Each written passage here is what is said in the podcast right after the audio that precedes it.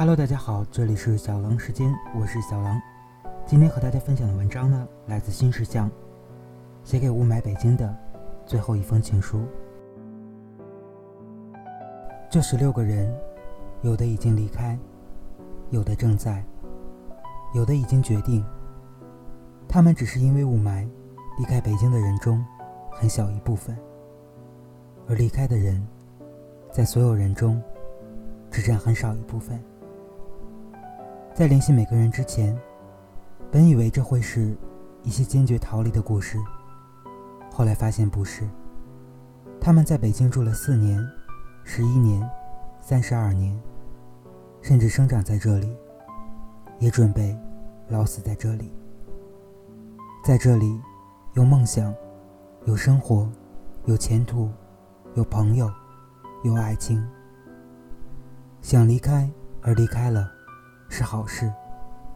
不想离开而离开了，那么，便更显得出离开这件事的残酷。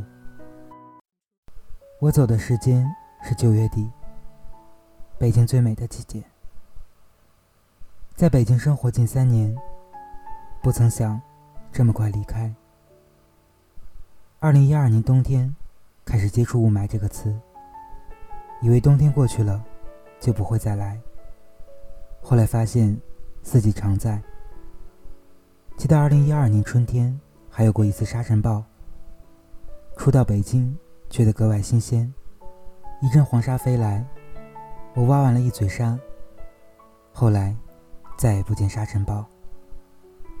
有次等红绿灯，看着四周灰黄色、半透明的空气，以及阳光射不穿，只变成一云光圈的灰色天空。觉得匪夷所思，又绝望。那时雾霾持续了五天未散，觉得生活已经没有什么事开心的起来了。第一次冒出离开北京的念头，是第三次因为雾霾而发烧时。休病假躺在床上，突然想到这不是生活，这里没有生活。一直到最后，很不舍得提离职，才算正式决定。考虑了两个月，很遗憾，或后悔。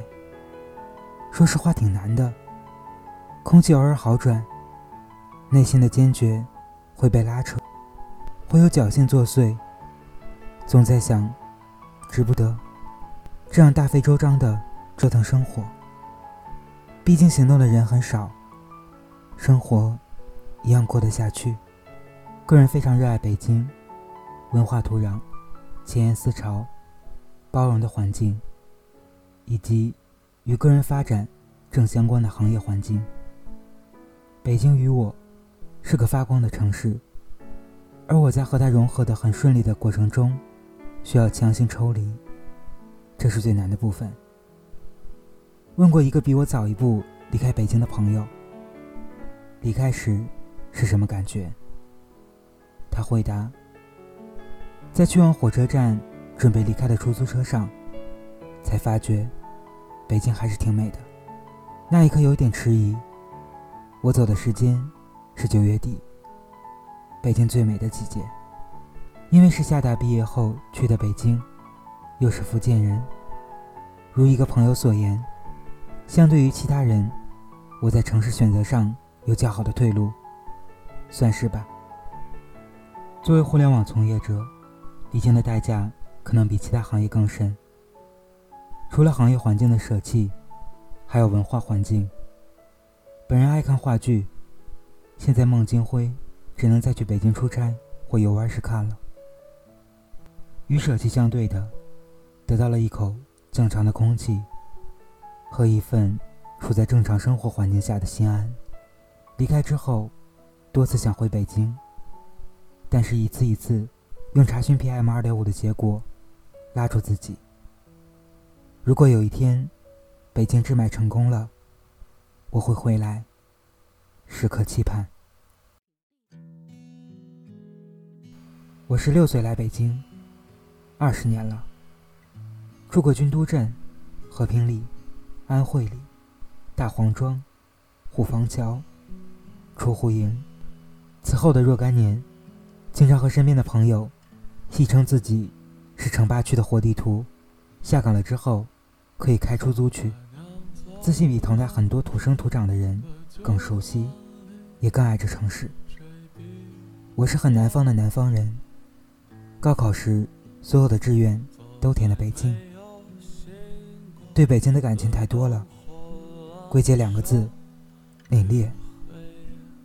一九九八年，我对北京的最初记忆是昌平的冬天。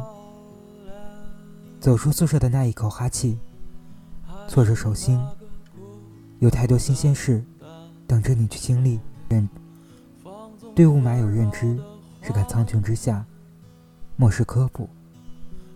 最初就觉得都得死，但当时是半开玩笑的。后来开始认真，害怕了。每天戴口罩是必备的。让公司淘宝团购，大批量分发。上周填了台八 K 多的净化器在家，因为之前有一台，已经没什么明显作用了。最早，可能都有个误会，口罩好贵啊，还要更贵。一年多之后，觉得超市买的口罩能靠谱吗？还是来专业的吧。冒出离开北京的念头。是因为孩子的咳嗽和幼儿园的停课。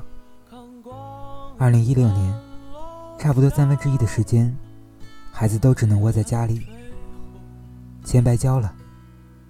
相信这一点，很多为人父母的都觉得特别傻逼。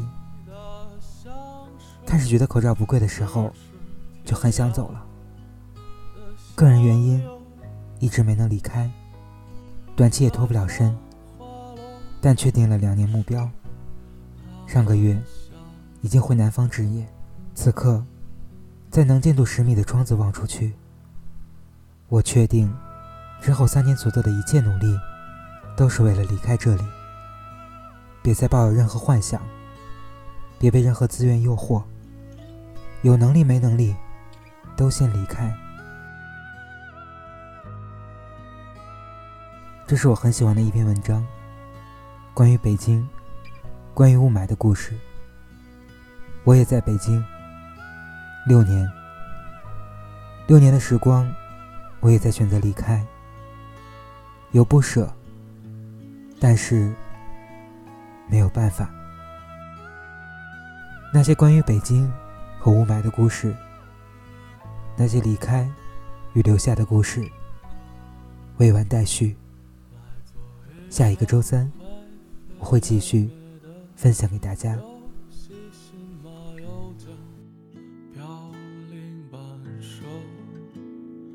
一个男人握着加温的啤酒，整片星空和一只老狗，他没流过一滴眼泪，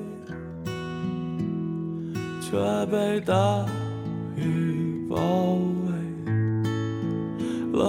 自知的酒杯，游荡着善良的魔鬼。他总是这样说着，一切都无所谓。他背对着人群。摔碎了酒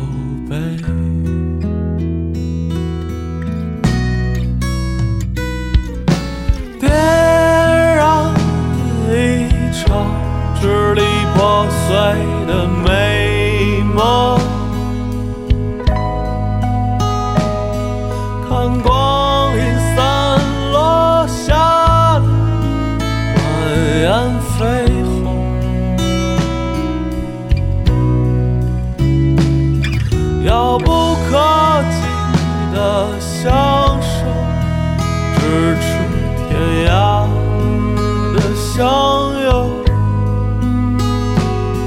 在繁华落空时，他们相。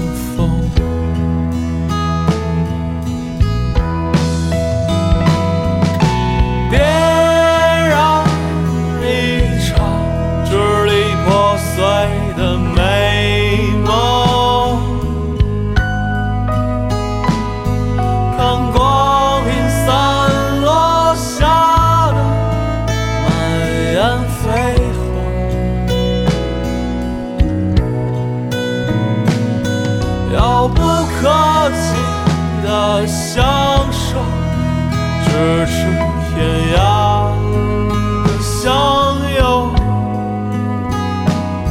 在繁华落空时他们相逢